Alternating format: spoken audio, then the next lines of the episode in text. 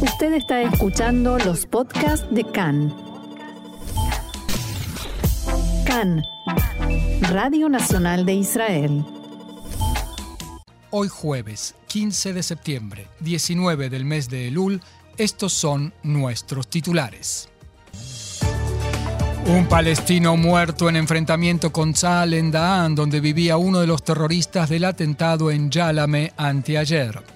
Alerta aumentada en Tzal frente a la estimación de una escalada aún mayor en Cisjordania. Más tropas de élite serán convocadas. Esta medianoche vence el plazo para inscribir las listas de candidatos a diputados de la Knesset, últimos preparativos y alianzas.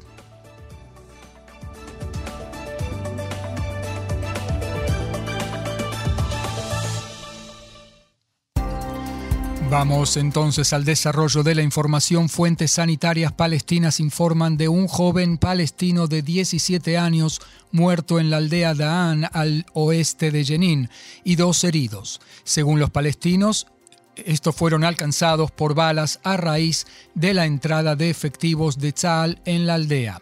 Los efectivos ingresaron en las casas de familiares de los terroristas que fueron abatidos ayer junto a la barrera de Yálame y los interrogaron. También arrestaron al primo de uno de los terroristas. Los soldados de Tzal ingresaron a la aldea para mapear las casas de los terroristas con vistas a la posibilidad de que sea ordenada su demolición. Palestinos armados abrieron fuego contra ellos y lanzaron cargas explosivas. Los soldados israelíes respondieron al fuego. Miles de personas participaron anoche en el funeral del mayor Bar Falag, cuyos restos fueron sepultados en el cementerio militar de Natania. El mayor Falag tenía 30 años de edad. Era vicecomandante del comando de la brigada de Nahal.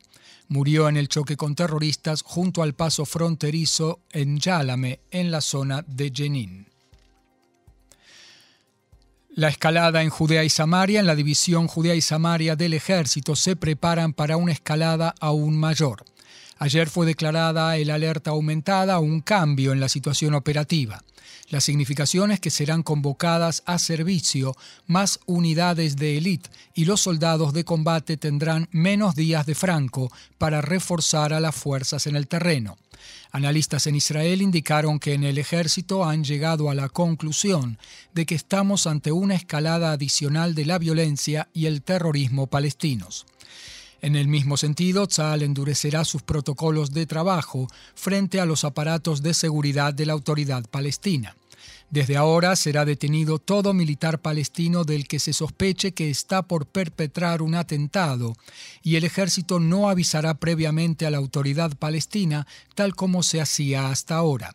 Uno de los dos terroristas del atentado con disparos de anteanoche junto al paso de Yálame en la zona de Jenin servía en la inteligencia militar palestina, uno de los aparatos de seguridad más importantes de la autoridad palestina.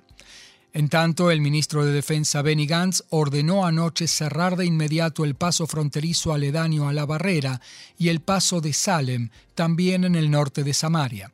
Asimismo, fueron congelados los permisos de entrada a Israel de los habitantes de la aldea Da'an, aledaña a Jenin, donde vivían los dos terroristas abatidos. El comandante de la zona centro de Tzal, Yehuda Fuchs, dijo que el atentado de anteayer en el que perdió la vida el mayor Bar Falah fue gravísimo, en especial porque uno de los terroristas pertenecía a los aparatos de seguridad de la autoridad palestina. Estamos seguros de que la autoridad palestina también lo ven como algo grave. En diálogo con Khan, Fuchs alabó el trabajo de la soldada monitora que detectó la célula terrorista. Abro comillas, Tzal llevará a cabo una investigación. Tenemos lo que aprender de este incidente porque no estamos conformes con los resultados, dijo. El comandante de la zona Centro Fuchs ah, eh, subrayó que en, en Tzal están muy preocupados por la posibilidad de atentados inspirados en este, pero por el momento no se han detectado señales del fenómeno.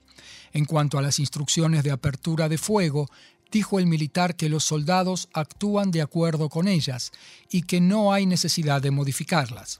Remarcó que debemos abstenernos de cambiar las órdenes de apertura de fuego, pues en el espacio en cuestión hay civiles no involucrados, tanto palestinos como israelíes, y que existe el temor de fuego cruzado de nuestras fuerzas, tal como ocurrió hace pocos meses. En tanto, el titular de la Comisión de Relaciones Exteriores y Defensa de la Knesset, Ram Ben Barak, del partido Yeshatid, dijo que Israel se prepara para cambiar de plano la situación en el norte de Samaria y entiende que quizás haya que endurecer la mano en ciertos lugares, según su expresión. En diálogo con Khan dijo Ben Barak que la motivación de los aparatos de seguridad palestinos es baja y ello debilita a la autoridad palestina. Según él, los anteriores gobiernos de Israel hicieron esfuerzos para debilitar a la autoridad palestina, aunque ello no significa que Netanyahu sea culpable del terrorismo. Los terroristas palestinos son los culpables, dijo Ben Barak. El intendente de Jenin, Akram Rajub, dijo que Israel fortalece al Hamas en Gaza y le transfiere fondos, mientras que en Cisjordania no hace nada, ni en el plano político ni en el plano económico, y culpó a Israel por el deterioro de la seguridad en Jenin y en Shem, es decir, Nablus. Rajub dijo en diálogo con Khan que si Israel da la oportunidad a la autoridad palestina, será posible detener el deterioro. Afirmó que Israel asesina a palestinos y advirtió que continuar con la actual política no traerá seguridad ni estabilidad. El embajador de Estados Unidos en Israel, Tom Knights, dijo que la autoridad palestina debe hacer más esfuerzos por evitar la violencia. En diálogo con Khan dijo el embajador Knights que, a pesar del pedido de la administración en Washington a los palestinos, Israel debe evitar lo más posible la muerte de civiles inocentes. El diplomático norteamericano reiteró la promesa de Washington de que Irán no tendrá armamento nuclear y subrayó que el gobierno no atará las manos de Israel para defenderse a sí mismo. En el tema de las conversaciones con Irán, Knights indicó que Washington está interesado en alcanzar un acuerdo en las condiciones del presidente Joe Biden. Sin embargo, según él, los iraníes aún no las han aceptado. También se refirió a los acuerdos de Abraham, los acuerdos de paz con Emiratos Árabes Unidos, Bahrein, Marruecos y Sudán, y dijo que, según estima, más países se sumarán a ellos y sobre la exención de visado para israelíes que desean ingresar a Estados Unidos, el embajador Knights dijo que está trabajando para que Israel sea uno de los países en ser incorporados al programa de exención de visas. Según él, luego de las elecciones en Israel, será aprobada la legislación necesaria en la Knesset, exigida por Estados Unidos, y se podrá sumar a Israel al programa de ingreso a ese país sin visado. Las negociaciones por la frontera marítima entre Israel y el Líbano. El presidente de ese país, Michel Aoun, dijo que los contactos para completar el trazado de la frontera marítima han recorrido y avanzado un largo camino y que se evalúan ahora detalles técnicos relativos al interés de su país, sus derechos y su soberanía. Según él, la consecución del acuerdo posibilitará al Líbano comenzar los trabajos de perforación de petróleo y gas natural y brindará a la economía libanesa un espaldarazo positivo para comenzar a salir de la crisis. El ministro de Defensa Benny Gantz dijo que en el mar entre Israel y el Líbano habrá dos plataformas gasíferas, una de nuestro lado y la otra del lado libanés y si Nasrallah está interesado en torpedear el proceso, el precio lo pagará el Líbano. El ministro de Defensa expresó su esperanza de que Nasrallah no lo haga. Sobre el posible acuerdo nuclear con Irán, Gantz dijo que en todo escenario el mundo debe formar una coalición de organismos de inteligencia que cubra la falta de una supervisión efectiva. En tanto y en cuanto no haya supervisión en todo momento y en todo lugar, no habrá manera de monitorear el avance del proyecto nuclear iraní. El ministro Gantz hizo estas apreciaciones en una reunión del Centro de Política Antiterrorista de la Universidad Reichmann. Vamos a la política ahora. La inscripción de listas de candidatos para las elecciones del 1 de noviembre culmina esta medianoche. La titular del partido Abodá, Merav Mijaeli, se comprometió a que su partido se postulará de modo independiente a pesar de la presión de Yeshatid para que se una con Meretz. Mijaeli dijo en diálogo con Khan que si el primer ministro Lapid tanto teme que Meretz no pase el umbral mínimo, queda invitado a reservarles lugares en su propia lista. Mijaeli reiteró que la postulación por separado es lo mejor para el bloque y hará aumentar las posibilidades de que Netanyahu no regrese al gobierno. La ministra Mijaeli rechazó la propuesta de Yeshatid de que a cambio de la fusión con Meretz, Abodá tendrá más de un lugar blindado en la lista de Yeshatid. En tanto, en el partido Yeshatid están dispuestos a mejorar la oferta presentada al partido Abodá a principios de esta semana y asignarle más de un lugar en su lista de candidatos. A cambio, piden que comience una negociación seria para postularse junto con Meretz. Asimismo, continúan en el partido de la PID enviando mensajes de que el partido Abodá está en peligro real de no pasar el umbral mínimo. El titular del Likud, Benjamin Netanyahu, anunció anoche que reservará cinco lugares en su lista de candidatos a la Knesset. Ellos son los exdiputados de Yemina, Amihai Shikli e Edith Silman, considerados los responsables de la caída de la actual coalición. El ex alto eh, oficial del Departamento de Investigaciones Internas de la Policía, abogado Moshe Saada, Yossi Fuchs, y la periodista Tzaga Malko, periodista y activista social, nuestra compañera aquí en Cannes, integrante del equipo de Radio Reca en idioma amárico. Felicitaciones y éxitos, Chaga. El partido de extrema derecha religiosa Noam decidió acceder al pedido del líder de la oposición, Benjamin Netanyahu, y sumarse a la lista de Hatzionut Datit, cuyo líder es Itamar Ben-Gvir, en estas elecciones.